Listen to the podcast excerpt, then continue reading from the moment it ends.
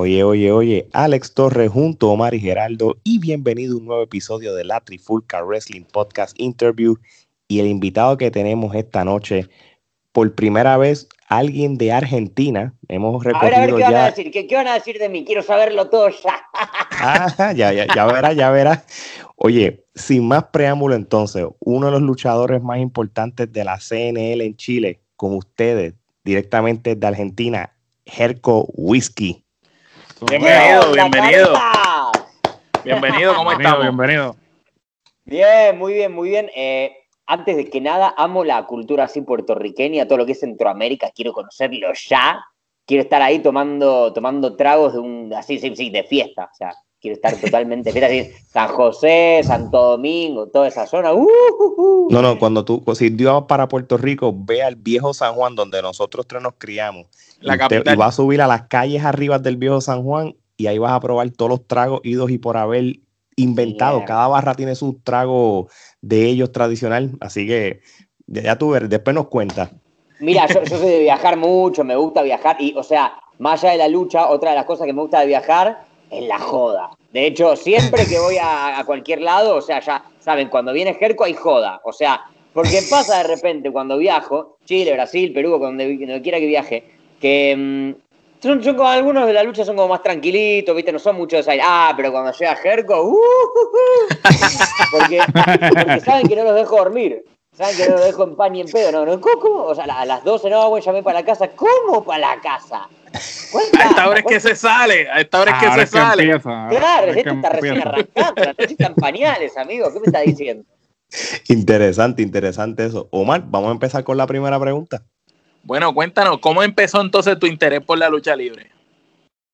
Eh, bueno, yo creo que descubrí la lucha a través de los. O sea, es raro cómo pasa todo en Argentina y en Sudamérica en general, porque lo primero que llega acá de producto así como de WWF y etcétera, antes incluso de los programas televisivos, son los videojuegos. Es lo Ujú. primero que llega a la Argentina. El primer contacto que tuvimos, la mayoría de los sudamericanos con, con la lucha libre norteamericana y televisión y etcétera, es a partir de los videojuegos. Habrá caído en mis manos algún videojuego de Sega, que acá, o sea, yo tenía el Songa, que era como la versión trucha de Sega, aguante el Songa. Y, y nada, jugué un juego de lucha libre y mi, mi- mi cerebro explotó, imagínate, o sea, a mí de chico ya me gustaban como las artes marciales, el deporte de contacto, y si bien nunca había hecho, yo estaba hablando, yo tenía 5 o 6 años, era un niño, Ujú. eh, no, mm, un pibito era, y no, mm, nunca me había aprendido como la, la idea de hacer. Y de más de grande me agarró, yo desde bastante chico que hago teatro, desde los dos años que estoy en escenario, con teatro, con actuación, etcétera. Luego, al, más o menos a los 14, 15, agarré la música. Yo me, me dedico también a la música, canto, produzco artistas, etcétera. Eso, to- todo eso es real. O sea, lo que ustedes ven en el programa que, de Herco Records, bueno, todo eso es real. Yo produzco gente. No, claro, claro. Eh, tra- trabajo cada tanto en un estudio, a veces trabajo a distancia, etcétera. Y mm, entonces como una vida llena de escenario, ¿viste? Mucho escenario. En la escuela estudié arte, o sea, siempre estuve rodeado de arte porque, bueno, mi vieja siempre muy, muy devota del arte, mi hermano también. Eh, y, y de repente, más o menos a- a- a- como a los 20 años, por ahí, ya lo agarré de grande. Que dije, vamos, vamos a ver qué pasa. Y me metí a entrenar en un gimnasio de lucha que bast- bastante difícil es eh, conseguir acá en Argentina y en Buenos Aires escuelas de lucha. Eh, me metí en una escuela de lucha de un, de un ex Titanes en el ring y mm, estuve un tiempo por ahí, Rocky Rolando, el que, el que me Es- enseñó. ahí. eso pegó un montón, eh, los titanes en el ring, eso pegó en toda Latinoamérica, habían titanes Sí, de- y en Puerto Rico se veían. De hecho, muchas de las leyendas de Puerto Rico empezaron viendo esos programas, fueron los que los motivaron a ser luchadores como Sabio Vega. Bueno, Puerto Rico tiene una historia riquísima de lucha libre, o sea, cuando entra Sabio Vega a la WWF, ahí es como que cambia absolutamente todo, me imagino. No, no, sí, sí, fue, fue un factor bastante importante en el transcurso de la lucha libre en Puerto Rico, así que tienes toda la razón.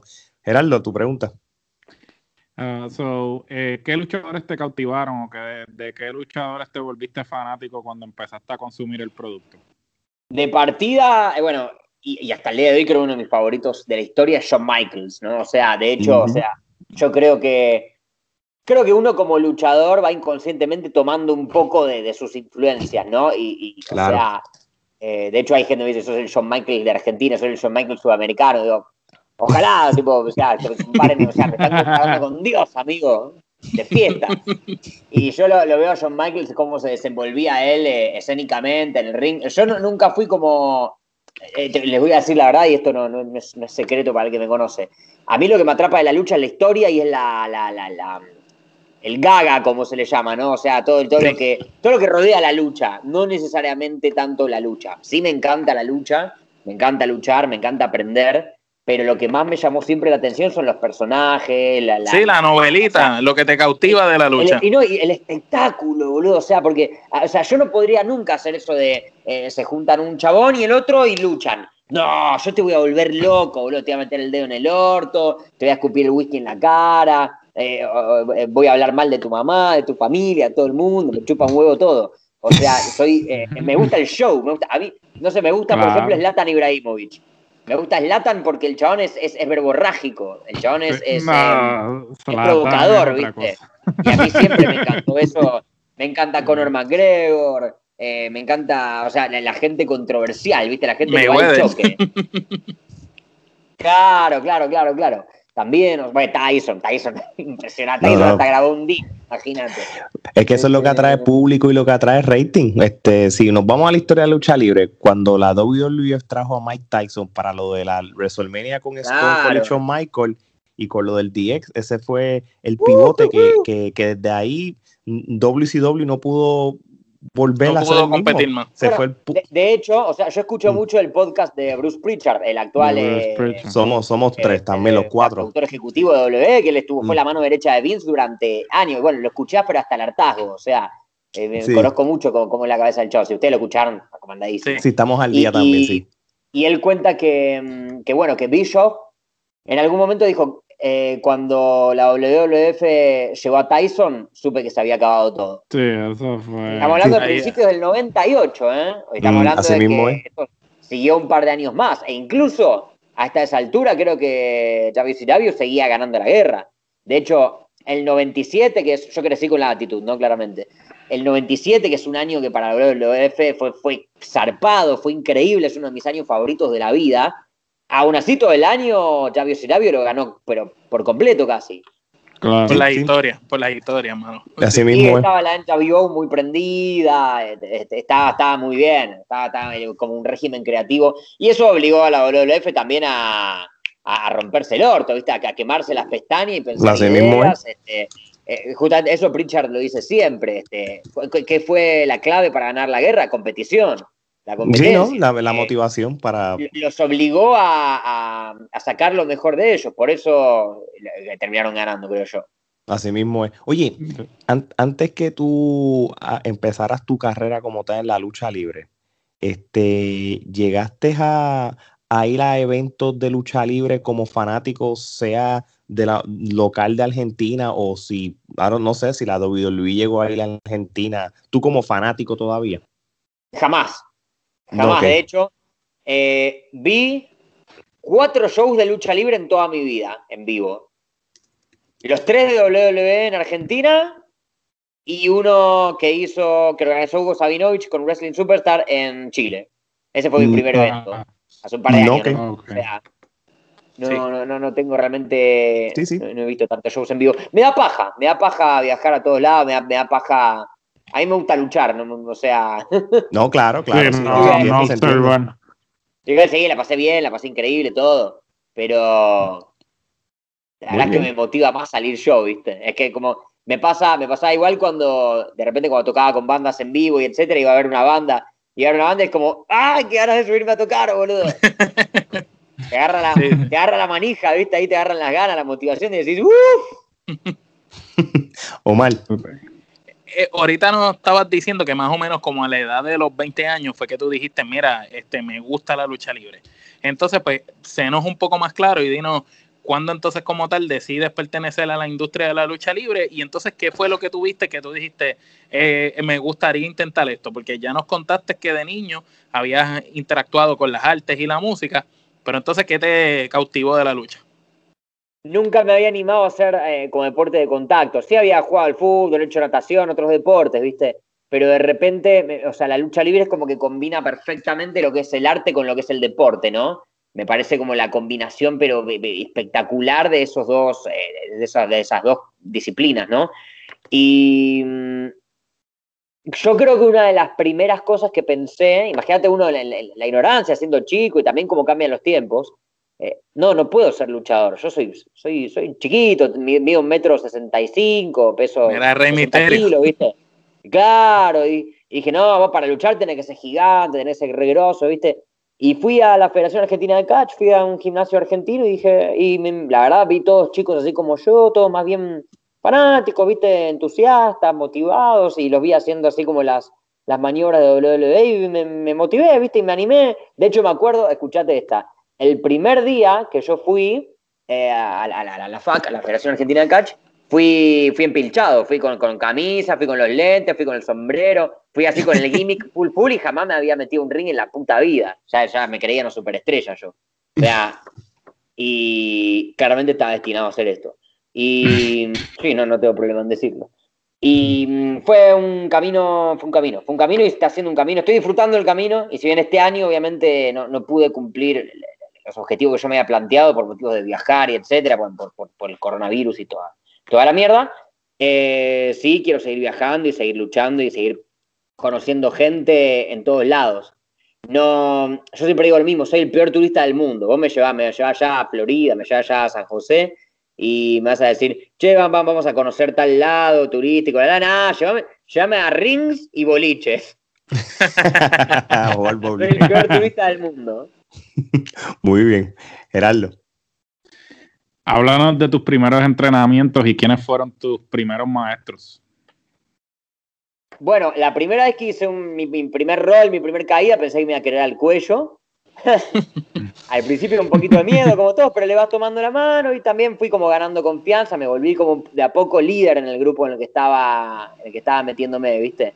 Yo en general siempre fui como bastante líder. De, bueno, fui líder de bandas, este, soy, soy vocal coach, ¿viste? Trabajo por mi cuenta, tengo alumnos que, que aprenden a cantar conmigo y soy, soy, soy digamos, la, la persona a la que siguen. O sea, sí, que el, liderazgo ya viene contigo de fábrica.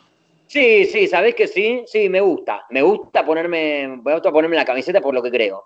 Por las cosas que creo y por las cosas que banco. Eh, y en ese sentido, como que me hice un lugar fuerte ahí en la, en la FAC, ¿viste? Eh, llegando a ser mano derecha del jefe, básicamente. Después, bueno, cuestiones de la vida, eh, me terminé yendo, ya no me sentía tan cómodo y, sobre todo, bueno, fue cuando empecé a viajar a otros lados y, bueno, como dice el dicho, siempre aspirá a ser la persona que, que, menos sabe en tu camarín, ¿no? O sea, en el momento donde no hay, donde sentís que no hay nada más por sacar ahí, es hora de correrse y aprender en otro lado. Y yo también al mismo ah. tiempo soy culo inquieto, como que conozco, voy conociendo mucha gente distinta y me gusta como irme moviendo, ¿no? Soy una persona que no puede quedarse mm, mucho tiempo. Sí, no me puedo quedar parado, ¿viste? Sin hacer nada, ¿no? A mí me gusta, por ejemplo, cuando veo gente que no la veía hace, no sé, cinco años y está, o sea, recambiada, o se conquistó ciertas cosas personales, ¿viste? Del mismo modo, me da una paja terrible cuando veo personas que hace tres, cinco, diez años siguen igual que siempre. Y ahí ya cada uno en la suya, ¿no? Pero no lo critico, pero es algo que no quiero para mí. Exacto. Jamás. No, la, mediocridad, ¿viste? Siempre la, superación yo comparto tu filosofía también. A mí no me gusta estar estancado en lo mismo. Siempre me gusta experimentar cosas diferentes para que después no te cuenten, como uno dice. Oye. Es que, es que o, sea, siempre digo lo mismo. Existen dos tipos de personas: los que critican y los que hacen. Los que hacemos no tenemos tiempo para, para criticar, para fijarnos en el otro. Y los que critican no tienen tiempo para hacer porque están criticando. Así mismo es. Eso es correcto, eso es correcto. Oye, Whisky, Llévanos a esa primera lucha que tú tuviste en tu carrera. Oh, mierda. Eh, bueno, había muchos amigos míos, este, tipo, mierda, lo, van a matar a Jerko, o Jerko va a matar a alguien. Por supuesto, ya le dije, vayan borrachos, vayan drogados, tipo, vayan, vayan a divertirse. Em, nada, el primer rodillazo casi, casi, o sea, dije, ya está, me morí, no, puedo seguir. Pero seguí, seguí, seguí, seguí. Seguí, se hizo, se hizo todo bien. Ese año, mi primer año, perdí todas las luchas. Perdí toda la lucha del año, pero la gente fuiste un trabajador, fuiste un, fuiste un trabajador, un obrero. Toda la vida, pero fuimos creando una historia en realidad, porque después al fin de año gané una batalla real y fue como, Fue como el primer gran pop de mi vida. No, ok, ok, Omar. Cuéntanos cómo fue tu primera corrida en la empresa Federación Argentina de Catch. Bueno, en la PAC estuve unos 3, 4 años. Eh, aprendí ciertas bases, luego, luego fue el tiempo, el, tiempo de perfeccionarme más, más, en Chile, ¿viste? En lo, que el estilo más americano, eh, pero, pero la, pasé bien. La verdad que, o sea, ahora estoy como llegando a un punto donde lo veo en retrospectiva y digo, la pasé muy bien. Bueno, tuve la chance también de... Es loco este mundo, porque de repente empezás a dar tus primeras entrevistas, a sacarte fotos con los fanáticos, de repente empieza, o sea, empezás a luchar un poco vos con tu ego, decir, ok, pará, está, evidentemente algo está pasando, cuando o sea, me, me, ha empezado a reconocer gente en la calle, yo de repente la reflejé en tres, cuatro meses, me pasó de todo, en boliches, me habían reconocido, entonces fue como, pará, bueno, algo está empezando a pasar, te está empezando a mover y esto te está empezando a dejar, eh, se está empezando a notar, ¿viste? Uh -huh. Al mismo tiempo está la otra voz que dice, bueno, tranca, todavía no te conoce nadie, movete con calma, ¿viste? A veces como que tengo problemitas con eso. Eh, está bueno hablarlo porque es algo que no se habla, ¿no? Pero en general. Pero el, el, ego del luchador, o sea, aprender a vivir, a convivir con tu ego es, es duro, es difícil.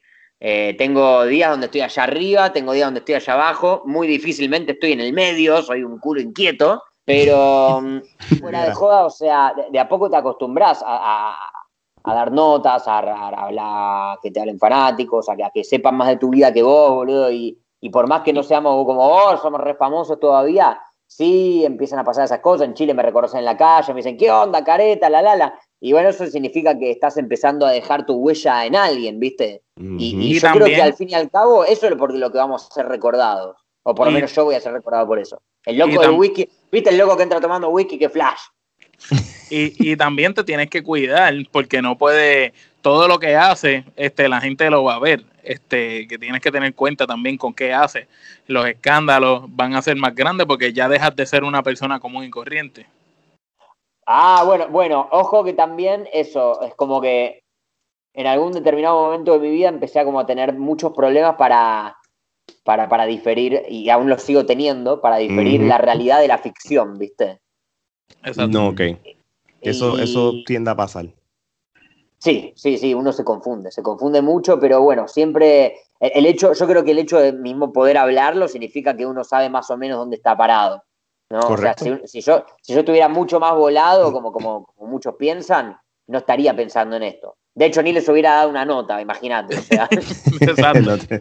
Gerardo. Unos años después debutaste en Legión Nueva Era. Eh, ¿Cómo ah, fue veo que hicieron la tarea, ¿eh? Oye, claro, claro, sí. claro, claro. ¿Cómo fue tu experiencia allí?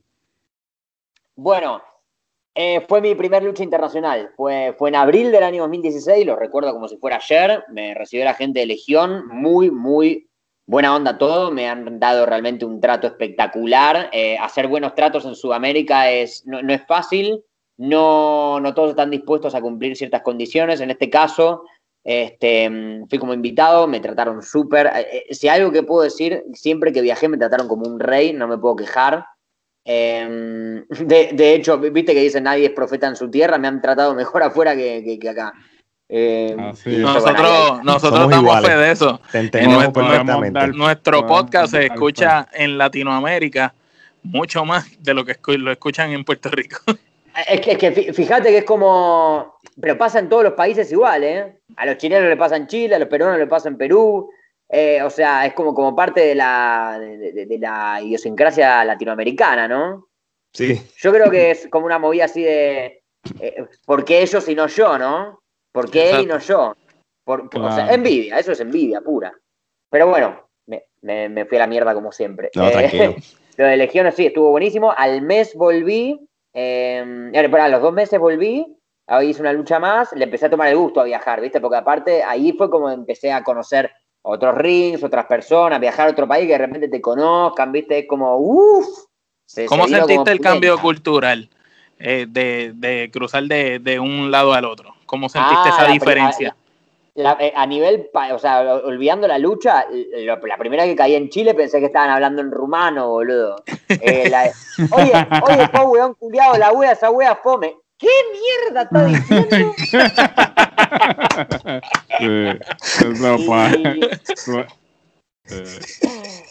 y, bueno, e incluso eh, luchísticamente también fue como que. Bueno, yo antes de todo esto había conocido a Eddie Vergara, el, que en su momento fue el primer campeón de CNL. Mm. Entrevistamos casualmente Amigazo de la casa. Y de hecho lo conocí acá en Argentina en un viaje de él para acá. Y él me contó lo que era CNL y me mostró videos y yo dije, yo quiero estar ahí. Un par de meses después, ahí estaba, lo logré.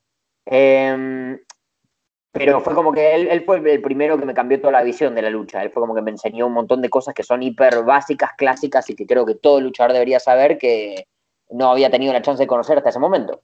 Luego entrené con Guanchulo en el Yeyos 2, yo entrené con Taylor Wolf, con Atemista, con Reptil, varios de los mejores luchadores de Sudamérica, siempre tratando de mejorar y, aprender de gente que tuvo rosa internacional, con WWE, ¿no? Eh, eh, no, no, no estamos hablando de, improvisados, es gente que, tuvo y tiene rodaje real, que tiene un, o sea, contacto real con la gente afuera. Que sabe lo que está haciendo. Sí, bueno, bueno, incluso Puerto Rico tiene una escena que a mí me encantaría conocer. Esta es una invitación abierta de mi parte a todas las empresas de Puerto Rico y alrededores que quieran invitar al luchar más delicioso de la Argentina. Ahí estaré. Hugo Sabinovich, te estoy mirando a vos, ¿sí? Em, me encantaría luchar en Puerto Rico. Este, aparte, amigo, es una isla, está en, ahí en medio del mar, guacho. Una pues, isla pues. y, que, y, que, Puerto Rico ahora por la pandemia está tranquilo, pero cuando no hay pandemia eh, hay algunos pueblos de Puerto Rico que no duermen. Tú sabes, a ti que te gusta el jangueo, acá a la joda le decimos el jangueo y acá el jangueo es la orden del día. Me encantaría, me encantaría viajar para allá, luchar, conocer rings, conocer eh, gente, conocer playas, escabiar, tomar alcohol. Señor Sabio Vega, si esto lo está viendo usted también, le mando un gran saludo y espero estar pronto por allá. Espero que este, este material le llegue y. Mm, ya verás que le vamos a hacer llegar esto. Se lo hacemos, se lo hacemos llegar a Sabio, a Carlos Colón, a todos los de acá, los promotores. Exactamente, no hay ningún luchador argentino que haya luchado en Puerto Rico, ¿por qué no ser el primero, no? Ah, muy bien. Qué Oye, bandera. Eco, y lo mencionaste ahora. Actualmente, ¿tú eres parte de la CNL o el Campeonato Nacional de Lucha Libre en Chile? Así es. ¿Cómo, ¿Cómo, ha sido hasta ahora, en este, todo ese tiempo que llevas ahí? Eh, es, un, es, una de las, es una de las empresas top que tiene ahora mismo Chile y, tiene un roster bastante sólido. Y, tú, no eres la excepción. Este, ¿cómo, ¿Cómo te ha ido todo ahí hasta, hasta estos momentos? Mira, yo creo que CNL por infraestructura, por eh, trato con los luchadores, o por lo menos lo que tienen conmigo, es lejos, es mi casa, es el lugar que yo considero mi casa. Mi casa está a mil kilómetros de, mi casa real, imagínate. O sea, el lugar que yo considero mi casa está en otro país. Eh, me han siempre tratado de 10. Eh, tengo muy buen trato con, toda la, con los productores, con, algunos luchadores también. Eh, yo creo que el éxito de CNL radica en, la dedicación, en la dedicación que le ponen a la producción. o sea, todo lo que ven de algún lado salen, ¿no? O sea, porque pasa esto también en la lucha libre. O sea, uno ve el producto, eh, pero no sabe todo lo que pasa atrás. Y, de repente por una hora de show o diez minutos de lucha o tres minutos de lucha, detrás de eso hay una producción, una preparación de días y meses y años. Eh, y en ese sentido, mi viaje en el Campeonato Nacional de Lucha, bueno, eh, yo empecé a ir una vez cada tres, cuatro meses de invitado. Finalmente, cuando empieza la serie web en el año 2019, empiezo a viajar todos los meses a grabar y a convertirme en parte como oficial del roster, a integrarme más a las historias. Claramente mi intención era demostrarle a la gente de SNL que, hacía lo correcto en jugársela por mí y al mismo tiempo yo también me la jugué por ellos y fue, es una relación hermosa la que tengo, la verdad, con ellos. Muy bien, muy bien. Omar. Además de luchar, ¿verdad? En Argentina y en Chile, como lo has contado, también tuviste la oportunidad de ir a Perú, a Gladiadores y en Colombia, a Colombia Pro Wrestling. Cuéntanos este, cómo se sintió luchar internacionalmente y si has aprendido algo, que has aprendido, ya nos contaste un poco de Chile, pero que has aprendido también de ir a Perú y también a Colombia, porque cada país tiene su toquecito diferente en la lucha libre. Mira, en primer lugar, ahí, hay un, hay un pequeño error. Eh, yo finalmente no pude luchar en Colombia. El show en no el pudiste ir a Colombia Pro. No, no, claro, se canceló, pero sí estamos en súper buenos términos con el promotor y con la idea de en el futuro trabajar. James Cage, lo estoy mirando a usted. Eh, súper, súper bien. La verdad que me encantaría luchar en Colombia. Aparte, Colombia es uno de los países de Sudamérica que más me gustaría conocer. Me, me- me gustaría, se ve interesante. Eh, sí luché en Perú en Gladiadores, también fue fantástica la experiencia, me trataron de 10. La comida peruana es una fiesta, muchachos. Si algún día pueden, vayan a El Perú, el mejor país de Sudamérica. Mira, eh, hay Mi uno aquí que está casado, que está Mi esposa, mi esposa es peruana, so yo sé que yo me consta que la comida es muy buena. Ají de gallina, papá, olvídate. El ají de gallina. Ah, lo mejor. Buenísimo, buenísimo. Eh, No, y, y sí, o sea, a saltado. lo, que, a lo que seguramente te referías el otro país en el que luché es en Brasil. Ok. Eh, No, ok, ok. No, gracias por la, corrección. Brazilian Wrestling Federation, también gente muy, muy buena, muy- un montón, son una bocha, son como 30, 40 luchadores. Y participé en un festival que duró tres días y luché cuatro veces en tres días. No, Así muy que buena también experiencia. fue una linda prueba, fue una linda experiencia, fue una linda prueba. Aparte, fue como que a mí no, no me querían cargar muchas luchas como para no, como para no, no cargarme, ¿viste? Como para, para no agobiarme. Y yo les decía, Claro. no, no, no, póngame más luchas, denme más luchas. Este, mm, ahí de hecho tuve mi primer lucha intergénero que fue con mi amiga Roma, la luchadora chilena. Claro que sí. Ahí fue la que luché con una mujer, la pasé increíble, me cagó a palos. Este, Romita, te quiero, te amo, amiga. Eh, y bueno, lo, de Brasil también fue hermoso, lo de Perú fue hermoso, Chile siempre que voy. La verdad que si algo que, me, que, es mi motor, se imaginarán el año de mierda que tuve, pero en ese sentido es viajar y conocer gente de la lucha y conocer luchadores y fans y rings. Me saco siempre la misma foto en todos los rings, me saco así como haciendo el me saco una foto así en todos los rings en los que he luchado. O, e igual me faltan, hay un par que no, en los que luché y no me saqué la foto, pero sí se volvió una costumbre. Así tengo fotos en el ring de clandestino, que es el que se usaba para el entrenamiento del Sellos Dojo, y todo lo demás en, lo que, en los que he luchado. Muy Qué bien. bien, qué bien eso está. Gerardo. So, anteriormente mencionaste que pues has estado en la música desde, desde pequeño, ¿no? Este, háblanos de esa faceta como cantante y, y de dónde proviene ese talento, aunque ya mencionaste que pues tu familia también ha estado envuelta, ¿no? Antes que nada, Gerardo es tu nombre, ¿verdad? Sí, Gerardo, ¿qué, qué bandas te gustan? ¿Qué, qué artistas te gustan? eh, yo en rock como tal, mi banda favorita es Metallica, me gusta la salsa, este, que puedo, puedo escuchar todos los géneros de música excepto country. Metallica, La entonces. música la- va- va- va- vamos a ver con al- algo primero, algo tranca. So close, no matter how far. Couldn't be much more from the heart. Forever trusting who we are. And nothing else Nothing matters. else matters. Y si quieres algo más heavy, algo más, más, podri. Brutal, Hey, brutal, papá. I'm your life. I'm the one to chase you there. Hey, I'm your life. I'm the one who care.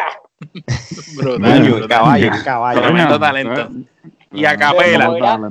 Me gusta mucho la música, me gusta todo tipo de estilos musicales y mm, realmente, de- realmente de todo. Me gusta la cumbia, me gusta el reggaetón, me gusta el heavy metal, eh, el- la música electrónica, me gusta todo. ¿Cuál es tu Eh, género como tal en el que tú te desenvuelves como tal, como, como cantante y eso? Y en el, el- el- principalmente en el rock y en el heavy metal, fueron como los estilos en los que más me dediqué. Sí, sí, sí. Ahora por ahí estoy en una época como más pop de mi vida. Estoy escuchando así mucho Ariana Grande, Lana del Rey, estoy como muy... Sí, la, la, la. eh, es que ya es, Es que ese, mira, ah, vamos a ser realistas. Este, en Esa estos cultura. momentos lo que está dejando es el pop y lo urbano, así que hay que meterle un poquito a todo. Bueno, incluso como, como te contaba antes, antes de empezar a grabar, a mí me gusta mucho la música urbana eh, dominicana, me gusta el dembow, Doble T y el croc, Secreto, Mozart La Para, El Alfa. Arti- artistas del Alfa, artistas de la música así latina, ¡uh, qué fiesta! Me encanta el dembow. Bueno, de hecho, mi tema de entrada es, es un dembow, eh, eh, eh, eh, eh, eh, eh. Es el tema de Doble T y el croc. interesante. Así, Ah, así que bueno, sí, o sea, como verán, me gusta mucho la música y todo tipo de música. puedo disfrutar desde temas de Dream Theater eh, súper complejos hasta eh, eh, eh. Así que no, no, en ese sentido no, no tengo límite. ¿Compones también? ¿Te gusta componer? Eh, sí, sí, sí, compongo, he compuesto, grabé discos. Yo eh, tenía una banda llamada Slenderman, como, como el bicho de internet. Eh, lo pueden encontrar en Spotify. El disco se llama El Domo del Terror. Eh, también Mm. grabé un disco en inglés que se llama Synapse, de la banda Bios. Eh, más de un metal progresivo, corte en inglés, ¿viste? Eh, he producido también artistas, así que es, es toda una vida mm, con la música. Eh, incluso hay que, creo que esto nunca lo conté, o sea, en, en entrevistas de lucha, porque sí los, lo- los- lo he contado, pero nunca en una entrevista de lucha. Eh, Sí. Tengo, les voy a contar un secreto. a Dale, zumba, zumba. Eh, soy un X-Men. Tengo un poder mutante. Mira para allá. Ah, ¿Cuál es tu A los, poder? años, a, la- a los 17 años me diagnosticaron, como me gusta decirle a mí, una enfermedad llamada oído absoluto. Eh, el oído absoluto es la capacidad de reconocer sonidos y notas sin necesidad de escucharlos. Eh, con esto, ¿qué quiero decir? Que vos me, me- me haces escuchar un tema y yo le saco los acordes al toque. Digo, fa, do, re, listo, pumba. O eh, me decís, esa nota es un la. Yo digo, no, para, esa nota es un sí. O por ahí, tipo, no sé, suena una bocina de un auto ahí por la calle y si le presté un poco de atención, te puedo decir en qué nota es. Interesante. Eso Esa es la, un don. la capacidad del oído Eso, absoluto. eso Yo es creo un que don igual, tremendo. sí, yo creo que igual, más, más que don, eh, más, más allá de que uno puede tener como cierta di- disposición a aprender música, yo creo que fue entrenamiento también. El oído, el entrenamiento del Claro. oído, ¿viste? Ah. Tengo un oído muy, muy filoso. Y la lengua ni te digo. Oye, Helco, ¿has considerado, porque ahora mismo tú estás con la lucha libre, también estás con la música, este, ¿hay algún, algún momento que tú estás considerando enganchar las botas de los cuadriláteros y dedicarte solamente a la música o tú quieres mantener esa carrera paralela como la estás haciendo ahora? Mirá, yo, yo creo que de hecho fue medio al revés, porque la verdad es que yo medio que dejé los escenarios de la música para, su- para, o sea, para dedicarme al ring. Ok, De hecho, una de las razones principales por las cuales yo no continué con las bandas con las que estaba trabajando y como que medio que me bajé del escenario, por así decirlo, es porque, mm, a ver, ¿te dedicas a dos cosas más o menos o te dedicas a una bien? Así es. Eh, no, sí, sí, sí, correcto. fue como un tiempo de mi, o sea, y si bien obviamente le sigo dedicando a la música, eh, también, repito, soy culo inquieto, como que no puedo estar muchos años haciendo siempre lo mismo, ¿viste? Entonces necesito como moverme. ¿Y quién te dice dentro de un par de años me aburro de la lucha y me, me pongo a jugar al golf, boludo? O a, a- a patinar sobre hielo, no tengo ni idea. O sea, yo creo que no, porque la lucha libre es mi pasión desde que nací y por lo menos, o sea, no tengo, te- te- tengo más ganas de, de morirme que de retirarme. Así que, Muy bien. Ya. yo- me- me- me- o sea, del ring me van a sacar con las botas puestas. Muy bien, muy bien, me gusta, me gustó tu respuesta. Omar, Mira, este, volviendo ¿verdad? a la lucha libre, antes de la pandemia, eh, tenemos entendido que estabas luchando en, en empresas tanto en Argentina como en Chile. Este, cuéntanos, este, si es verdad estas apariciones que tuviste tanto entre Chile y Argentina, y qué es lo que te gustaría otra vez cuando la pandemia acabe. Bueno, la verdad es que desde que empezó el año 2019 no volví a luchar en Argentina, eh, ok, principalmente por una cuestión de negocios. Este, claro. no, no, no hay arreglo. Sí, sí, O sea, sí. yo estoy dispuesto, sí, la- yo estoy dispuesto la- a trabajar con cualquier empresa, con cualquier grupo del mundo. No, no, no, no, no, no me puedo poner esos límites. Pero obviamente que, que- que ofrezcan a los luchadores eh, condiciones. Claro. eh, Que te paguen, condiciones. Que te Y no, no te estoy paguen. diciendo, che, che, quiero cobrar 10 mil dólares por lucha. Obviamente, no, yo, yo sé que no soy un luchador XW, que no puedo darme el lujo de hacer eso. Pero. mm, Pero tampoco dame algo, un loco. Pero que, pa- que paguen, que paguen. algo, algo simbólico, boludo. ni- O sea, hablemos primero, conversemos, estemos abiertos al diálogo. Porque pa- pasa mucho eso, viste, de repente en la lucha eh, sudamericana. Eh, che, eh, ¿querés venir a luchar con nosotros? Sí, sí, sí, de una. Eh, mis condiciones son estas, esta y la otra. Ah, ¿qué condiciones? ¿Quién te conoce? ¿Quién sos? La, la, la. Perdón, vos me viniste a buscar a mí. O ¿eh? sea, ¿por qué, es. ¿por qué te voy a regalar mi tiempo, mi trabajo y mi cuerpo? A ver. Yo, ah, no olvidemos otra cosa, o sea, yo esto lo aprendí con, con- con el tiempo. ¿Y qué pasa si yo voy a luchar y me lesiono? Sí. Eso es verdad. ¿Quién- Eso ¿Qué remuneración vas a tener? eh? Exacto. No van a responder, ellos no van a responder ciertamente. No, y aparte, ¿quién graba después en CNL? ¿Quién viaja por, por todo el resto de Sudamérica, por todo el resto del mundo? Ya está, o sea, me, estaría cagando la carrera gratis. Y aparte, ponle que no me lesione, ponle que no exista esa posibilidad que siempre existe. No quiero. No quiero. ¿Por, qué tengo que eh, em, rebajarme a cumplir condiciones que a mí no me satisfacen? es algo simbólico, ¿viste? Va más allá del pago económico. Va más por lo simbólico, en realidad. De decir, loco, aprecio tu trabajo. De repente he trabajado también con promotores. He trabajado, por ejemplo, con. Acá, por ejemplo, luché una vez en Argentina, en, Legión Argentina, ¿no? Y yo conozco a la persona que maneja Legión Argentina, Leon Bryan, un capo el chabón. Eh, de hecho, él fue el que me hizo el gancho para llegar a Chile la primera vez. Él me dijo, Jerko, ¿cuánto cobras? Le dije, yo cobro esto. Terminada la lucha, vino con un sobre, me pagó. Un capo, un señor, un caballero. Más actitudes así tienen que haber en la lucha libre.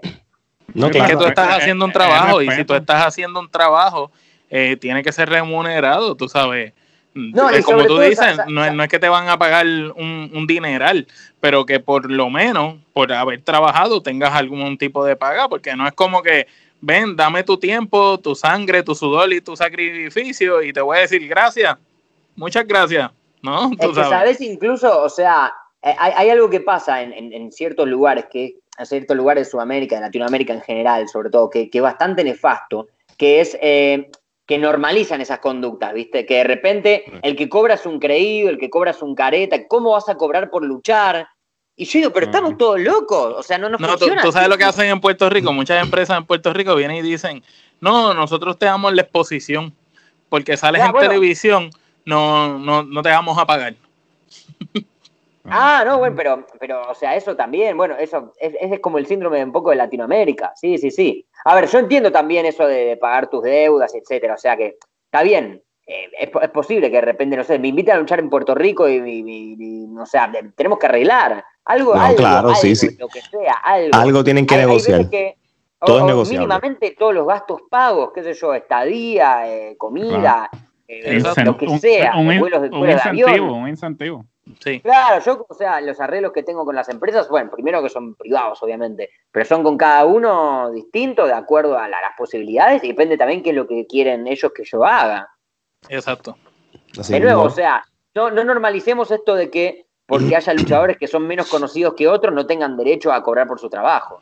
Todo el mundo debe cobrar por su trabajo, por lo que hagan. No de hecho, imagínate, este año, eh, una de las experiencias más lindas de este año y de mi vida, eh, di mm, me, hace rato me habían dicho, Jerko, ¿por qué no haces un seminario con todo lo que aprendiste afuera, en las series NL, en los otros países donde luchaste? Y, yo siempre, o sea, mamá, ya que me gusta luchar y que tengo pensado dar seminarios de ese tipo, más se me conoció por, por las promos, ¿viste? Y por, y por la labia, por hablar. Entonces, ¿sabes qué? Organicé una charla, armé como, como, como, un seminario que fue en un bar, así entre cervezas, entre amigos, ¿viste? Vino gente de todos los grupos de lucha acá, ¿Le escupiste a alguien? ¿Le escupiste el whisky a alguien? no, no, no, me porté bien, me porté bien.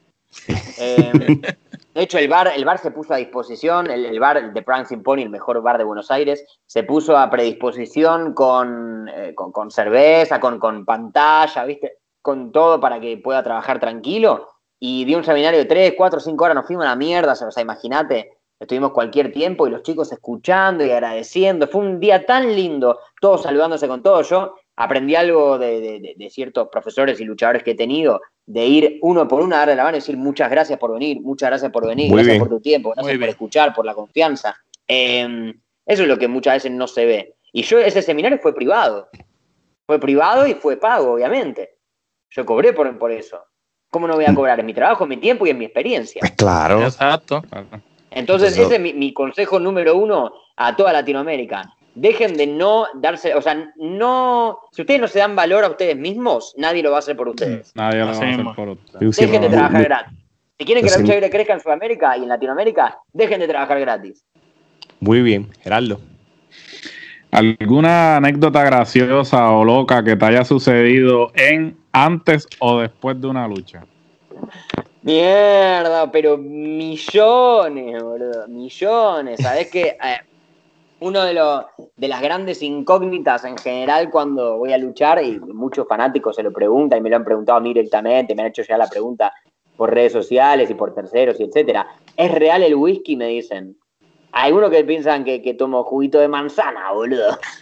Y tipo, yo cuando los tengo en el meet and greet, por ejemplo, en los meet and greet sea, le- les paso la petaca o el, el vaso para que sientan el dolor, ¿viste? Y cuando se dan cuenta que whisky dicen, no, este tipo está loco.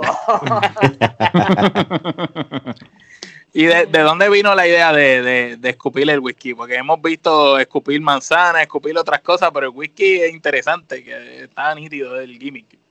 Bueno, en primer lugar tendría que explicar cómo sale lo del whisky, ¿no? Cuando, Cuenta, cuando cuenta. nace mi gimmick, mi primer profesor me preguntó, ¿qué te gusta a vos? Y yo en esa época estaba descontrolado, imagínate. El whisky. Y- no, la, la fiesta, la fiesta, el alcohol, La la, noche, los boliches, la lala. Entonces dijimos, bueno, llevemos, llevemos tu impronta por ahí, ¿viste? Y salió lo, de, lo del trago y dije, whisky, de una. A mí me decían Jerko Whisky ya. Ya, ya desde antes me decían así. Oh, ok, Eh, interesante. Ahora, ahora, si quieren les cuento por qué. Y, mm, y bueno, de escupir el whisky, adiviná de dónde la saqué. De Carlito. Sí, Venga, la manzana, de la manzana. Sí, pues, me lo imaginé, pero por eso era que preguntaba. Imagínate que yo crecí, o sea, si bien crecí con, con la attitude en principio, eh, lo, lo que empecé a agarrar así de programación, de seguirla así minuto a minuto, fue en la época de la Ruthless, por ahí del año Sí. 2004, 2005, 2006. Edge. Son, son años que, que- que llevo en mi corazón y que recuerdo muy, muy bien y que, de hecho, yo soy de esos pelotudos que tienen la network nada más para ver luchas viejas, boludo. Veo pura lucha del 96, del 97, del 2004. Veo siempre las mismas luchas, soy un gil, boludo. ¿no? Tienen un millón de contenidos, solo veo eso y los documentales que son hermosos. Yo soy igual. Yo soy igual. Yo, yo he visto todas las luchas de es que somos Brejal. clásicos, crecimos La- con eso. ¿Cómo, ¿Cómo no vamos a querer verlo de nuevo? Así mismo Ah, es, sí, Esas así luchas mismo. de Brejal, de Shawn Michaels, las he visto como 100 veces y las sigo viendo. sí, Cada me vez y fíjate, cada vez que las veo, veo spots y cosas que no me había dado cuenta antes. Sí, Sí. no, y apa- uf, uf, estamos hablando de gente muy, muy buena, muy, muy buena. Así mismo es. Oye, Helco, este, te voy a hacer varias preguntas tú como fan de la lucha libre como tal, ahora que estás hablando de que te metes al network y, y empiezas a buscar esas luchas clásicas que a tanto nos, nos gusta también. Oh, ¿Cuáles hermoso, me encanta, me encanta. ¿Cuáles son tus cinco luchadores favoritos? Tengo que elegir cinco, ok. Por, por ahí mañana te digo otros cinco, ¿eh? Pero así de, de la punta de mi cabeza. Shawn Michaels, Bret Hart, Edge, El Undertaker y JBL. Uh, güey, me gusta, me gusta. Eres que la primera persona que nos dice a JBL. A Jay, Sí, Interesante. ¿Y por qué, por qué nos dices a JBL? Pa- Si por el ves, personaje, por el micrófono. si vos ves mi impronta, vas a ver mucho de JBL, vas a ver mucho de Christian en su etapa más, más, más, más eh, individual. Christian Cage. Sí, Eh, sí, pero de la parte más, más villana. más Eh, rudo, sí. Como, como ese. mm, odio usar términos así de- del inside, pero chicken shit heel. El que Sí, entendió, el- entendió, ¿no? Sí, Sí, eh, el rudo, el rudo. Eh, pero al mismo tiempo como cobarde, ¿viste? Yo, yo sé, o sea, soy consciente de cómo soy como luchador. Soy, con- soy consciente de que nunca les voy a ganar con fuerza, ni con peso, ni con técnica, porque no son mis fuertes. Yo les voy a ganar con esto, exactamente. Entonces, esa es mi historia, esa es mi psicología, ¿viste? De- entonces, de repente, tipo, te meto el dedo en el orto y después te digo, no, parar, una joda, amigo, no te enojes, bla, bla, bla, bla, bla, bla. Este, y bueno, JBL, o sea, el chabón se inmortalizó, siendo campeón de la W una sola vez en su vida, se inmortalizó. Mira, mira, mira ahora que pienso que cruel, ¿no? Que en el top 5 tuve que dejar afuera de Di Guerrero, ahora lo pondría. O sea, es muy difícil hacer un top, boludo. No, no, no, no, pero sabes no que te Gerardo, preocupes, que va- hay otra va- pregunta. pre- Omar, Gerardo, a No. Gerardo, Gerardo. Ahora vamos para la próxima. ¿Cuáles son los cinco mejores luchadores de toda la historia de acuerdo a ti? O sea, para, para hablar, es- este esto es como muy subjetivo, ¿no? Porque para hablar de mejores habría que ser- a ver mejor en qué, mejor en técnica, mejor en el ring. No, no, mejor eh, lo- los mejores de toda la historia, pero para ti, los que tú consideras, mira, yo considero que estos son los cinco míos, en, en tu opinión personal. Por ejemplo, Mira, yo, para mí- yo- Por ejemplo, yo- yo te digo Shawn Michael, Brejal, Undertaker, Stone Cold y Ric Flair, pues los tuyos. Mira, yo te voy a decir los cinco que no son mis favoritos, pero sí son los que yo creo fueron los mejores y te voy a explicar por qué. Eso es lo que yo quiero escuchar. así Muy bien. Son. La Roca, Stone Cold, John Cena, Hulk Hogan y Ric Flair. Sí. Claro. ¿Por qué? Porque fueron los que. mm, Porque fueron los pilares, fueron los estandartes. Sí. O sea, Definieron su era. Preguntale a cualquier persona em, del mundo, así, de, que no mire lucha.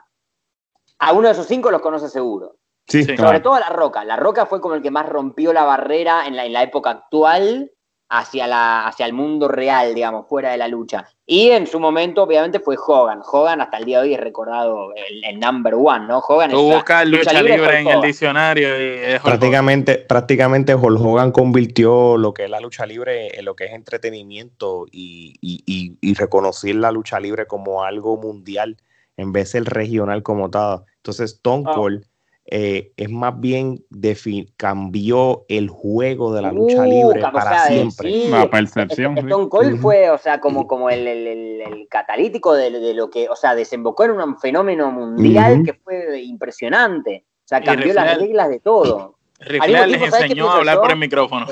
Con, con, la promo, la famosa promo de Austin 316. Yo creo que eh, eh, es como todo parte de un movimiento, ¿no? Porque si te fijas en los 90, con, con, el auge de Nirvana, de repente es como que en el mundo estaba... Los eh, Sí, sí, o sea, como, como este, esta, em, este estilo rupturista, rebelde, como de, romper con, la norma, ¿viste? Entonces viene, viene, aparece Austin a decir, eh, te rompí el orto. Es como, oh, no puede decir eso en televisión. Y creó como una revolución, porque la gente se volvió loca. ¿Se acuerdan en, los 80 cuando a los discos de heavy metal le pusieron una estampa que decía eh, lenguaje fuerte, la lara, ¿viste? el, parental, sí, lo que se convirtió en el parental advisory en, en los finales de los 90. Exacto, y la gente, eh, o sea, y, los pibitos que veían eso, en, vez de pensar, oh no, tiene, mensajes así malvados, pensaban, no, eh, sangre, tripas, quiero eso.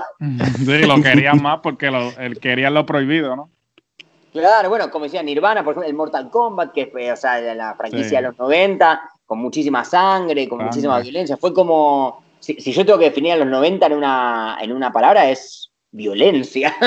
Violencia, sí. Todo, todo, todo lo que. Todo en la época de la actitud es, eso, de hecho. Sí, no es verdad. Eh, eh, en los 90 hubo un choque cultural en cuestión de lo que fue la música, la lucha libre y todo, en cuestión de lo explícito y todo eso. Tiene mucho sentido. Omar. Sí. Ya que tú eres músico, ¿verdad? Que eres cantante también, también eres profesor de canto y eso, cuéntanos cuáles son las cinco mejores bandas para ti o cantantes como tú oh, quieras incluir esa categoría. Mierda, esa, es más difícil todavía. Eh, bueno, la, primera de mis amores es Deep Purple. Deep Purple fue la primera banda con la que yo empecé a cantar. Después, bueno, em, mierda. Tambiónica, que es una banda nacional que me encanta, muy poética. Em, mierda, esto es muy difícil, muchachos. Eh, hay muchas que me gustan. Bueno, yo canté con el cantante de Masterplan de repente, canté en vivo con él. Eh, nice. Sí, eh, Rick Alci, eh, ex, cantante de Advance, actual cantante de Masterplan. bueno, Symphony X me gusta mucho, banda de heavy metal progresivo. después, bueno, la verdad, no, no puedo elegir cinco, pero Dua Lipa, Ariana Grande. Ah, no, sí, sí, a la que tú quieras. Sí, sí, sí, este, la verdad que me, me gustan muchos artistas como para, para nombrar. Bueno, los Stones, los Ramones, yo crecí mucho con una banda acá llamada Ataque 77. Hay bandas que me marcaron de por vida. Los Dito Tenhosen de Alemania. Eh, Doblete y el Croc de República Dominicana. Eh, hay, muchos artistas que me gustan de todos los estilos, la verdad. No, no, le hago asco a nada y me gusta mucho la música y conozco muchos artistas. Eso es bueno, eso es bueno. Tienen la mente abierta a todos los géneros. Diversidad. Es que yo creo que también, viste, por, qué yo te pregunté, che, ¿qué te gusta a vos? Porque yo creo que si, si tengo esta capacidad de poder eh, cantar lo que quiera, cuando quiera, donde quiera, que es algo que me gané con años de esfuerzo y trabajo, porque antes fui a profe de canto, fui a aprender con el mejor que encontré, que es uno de los mejores de la Argentina, si no es el mejor, eh, me dio a mí las herramientas para llegar a notas agudas sin lastimarme, para lograr la voz rota, la voz suave, o sea, vibratos, como diferentes efectos vocales y todo sin lastimarme la garganta. Yo de hecho doy asesorías, clases, trabajo de eso. Así que el que me quiera contactar, me contacta. Em, claro.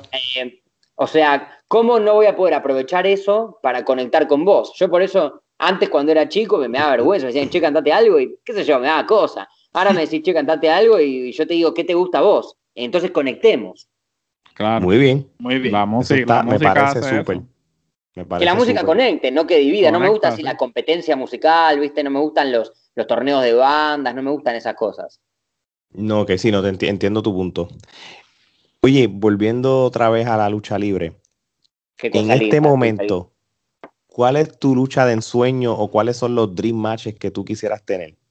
La verdad es, te voy a ser sincero, la pregunta que más odio me la hacen siempre. Es esa misma. Nunca sé qué responder, o sea. Eh, Con, contra Eddie Belgara en lucha de escalera. Bueno, no sé, me, están inventando luchas. sería interesante, sería interesante con, con el campeonato nacional allá, allá arriba y la botella de whisky también. Todo. Y, si tengo una meta en, en CNL y, en mi vida luchística, ganar un campeonato, porque hasta ahora nunca fui campeón y quiero ganar un campeonato.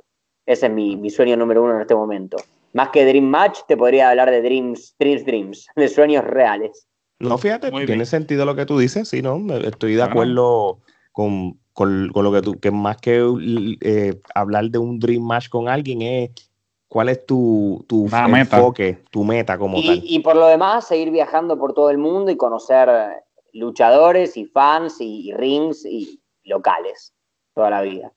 No, que pues, vamos, a, vamos a convertirlo entonces en esta pregunta. Nosotros siempre lo hacemos, pero ya que lo pusiste, ¿cuáles son tus metas a corto y a largo plazo entonces en lo que lucha libre se refiere? A corto plazo, ganar un campeonato en CNL, hacer absolutamente mierda todo en CNL con mi grupo Herco Records, tenemos un grupo, somos tres. Alan, que es la estrella, yo soy, soy el cerebro y el manager, y Draco, que es el guardaespaldas, pero al mismo tiempo los tres también luchamos.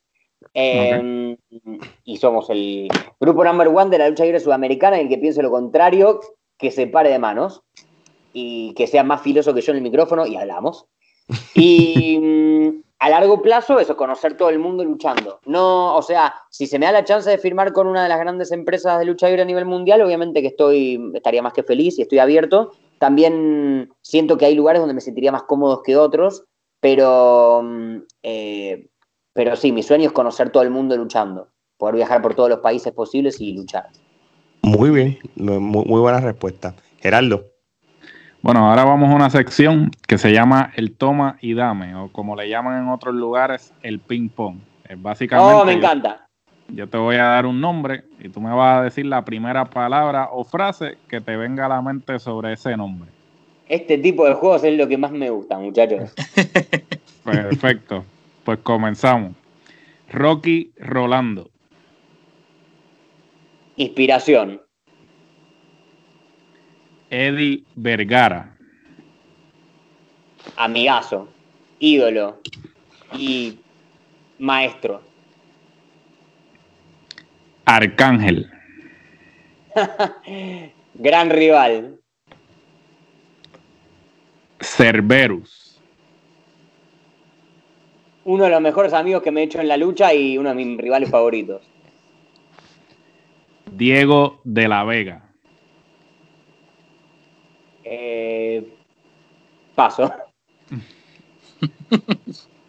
Jesse Love. ¿Quién? Jesse Love. Ah, Jesse Lover. Ese mismo, sí, sí. Eh, oportunidad. Alessandro el Exótico. Un amor de persona. Chuck Falcon. Lucha de ensueño. La empresa Legión Nueva Era. Respeto. Rey Dragón. Famoso tag. Una vez solo le hicimos tag. La empresa Fénix Lucha Libre. Un amor, un amor. Una vez tuve una contusión y se hicieron cargo al toque, me recuidaron. Un saludo grande a Fénix Lucha Libre, lo más grande. Qué bueno, qué bueno. Halcón Negro. Primer rival en Concepción. Grandes recuerdos. Límite. Uf, eh. Primer rival en CNL, uno de los primeros rivales en CNL también. Taylor Wolf. Socio. Algo puede salir. Muy bien, interesante. La empresa Acción Sin Límites. Hermosos. Gente linda. La empresa CNL. Mi casa. Mi amor. Y para finalizar, Erco Whisky. Un flor de pelotudo. muy bien, muy bien. Mira, este, sabemos que eres muy joven aún y que todavía tienes un futuro brillante y tienes gran talento tanto en la lucha libre como en la música. Pero cuando te retires de ambas facetas, si es que llegas a retirarte, porque ya nos dijiste que te va eh, dentro del cuadrilátero, ¿cuál tú quieres que sea tu legado? ¿Cómo tú quieres que la gente te recuerde y vayas a ser recordado tanto en la lucha libre, para los fanáticos de lucha libre, como también para los fanáticos de la música? Mira, yo pienso mucho en mi funeral. ok. La verdad, la, la, verdad, es algo, o sea, el tema de la muerte en, mí es algo que está como muy, muy presente. Eh, y, yo creo que si me muero hoy, sinceramente creo que va a ir mucha gente. Siento que, eh, siento que sería un golpe, un golpe fuerte si yo me muero hoy. Siento que la gente me va a recordar bien y que mm, todas las guachadas que hago en cámara y todas las guachadas que hago en la vida serán recordados como, mirá, mirá este hijo de puta de Jerko las cosas que hacía. Eh, y si te digo la verdad, siempre, siempre quise morirme joven. Morirme joven y ser bien recordado. Así de narcisista soy. No estoy ni ahí con morirme así viejo, olvidado, no, ni ahí. No, lo que tienes que seguir es, dando de qué hablar durante el transcurso de, que sigas envejeciendo y dando de qué hablar por un tubicio de llave. O sea, si, si me preguntabas hace un par de años, quizás te hubiera dicho no quiero vivir mucho más. Ahora sí, igual tengo como ciertos objetivos que me, obligan a seguir vivo para, para completarlos porque no puedo completarlos estando muerto, básicamente. Así mismo es. No sé si eso, tiene sentido, pero... Tiene, tiene, tiene, tiene sentido, tiene sentido. Bueno, Gerardo, la última pregunta. ¿Qué consejo le das a todo el mundo que desea ser luchador y le teme al fracaso? que no existe el fracaso, lo que existe es abandonar antes de que el éxito te encuentre. Uf, tremendo. eso está bueno, eso está bueno. Es más, como, como dirían en Puerto Rico en el reggaetón, los mataste. los mataste en la raya. Así, el micrófono, no, pa. Sí. Mike drop. Deja caer el dive. Ya, ya con eso tira el micrófono y te va. Tomen nota, tomen nota, tomen nota. Oye, este, Héctor, antes que, que, te vaya, te queremos dar las gracias por el tiempo que sacaste para nosotros. La pasamos súper bien, de verdad. Este, Lo mismo digo, amigos. Qué bueno, qué bueno saberlo, de verdad que sí. Más entrevistas así, loco, más entrevistas así. No, pero gente seguro. informada, gente bien informada, que hace su estudio, que sabe a quién va a entrevistar. Qué bueno saberlo, gracias. Sigan así, lo felicito. No, muchas gracias. Oye, y, y, nosotros tocamos, vamos a ir por encima tu carrera de lucha libre. Yo sé que hay, hay, todavía más, más, cosas en detalle que algún día después nos cuenta. Así que. A pleno, sí, sí. Sigan atentos que, que si Dios quiere se vienen novedades. Atentos a la CNL, atentos a mi carrera luchística. Por lo menos CNL hoy en día es mi casa, es donde no me pienso ir. Sin embargo, siempre estoy abierto a trabajar con, con otras empresas que quieran contactarme. Mis redes sociales son todas a, arroba Whisky, así que...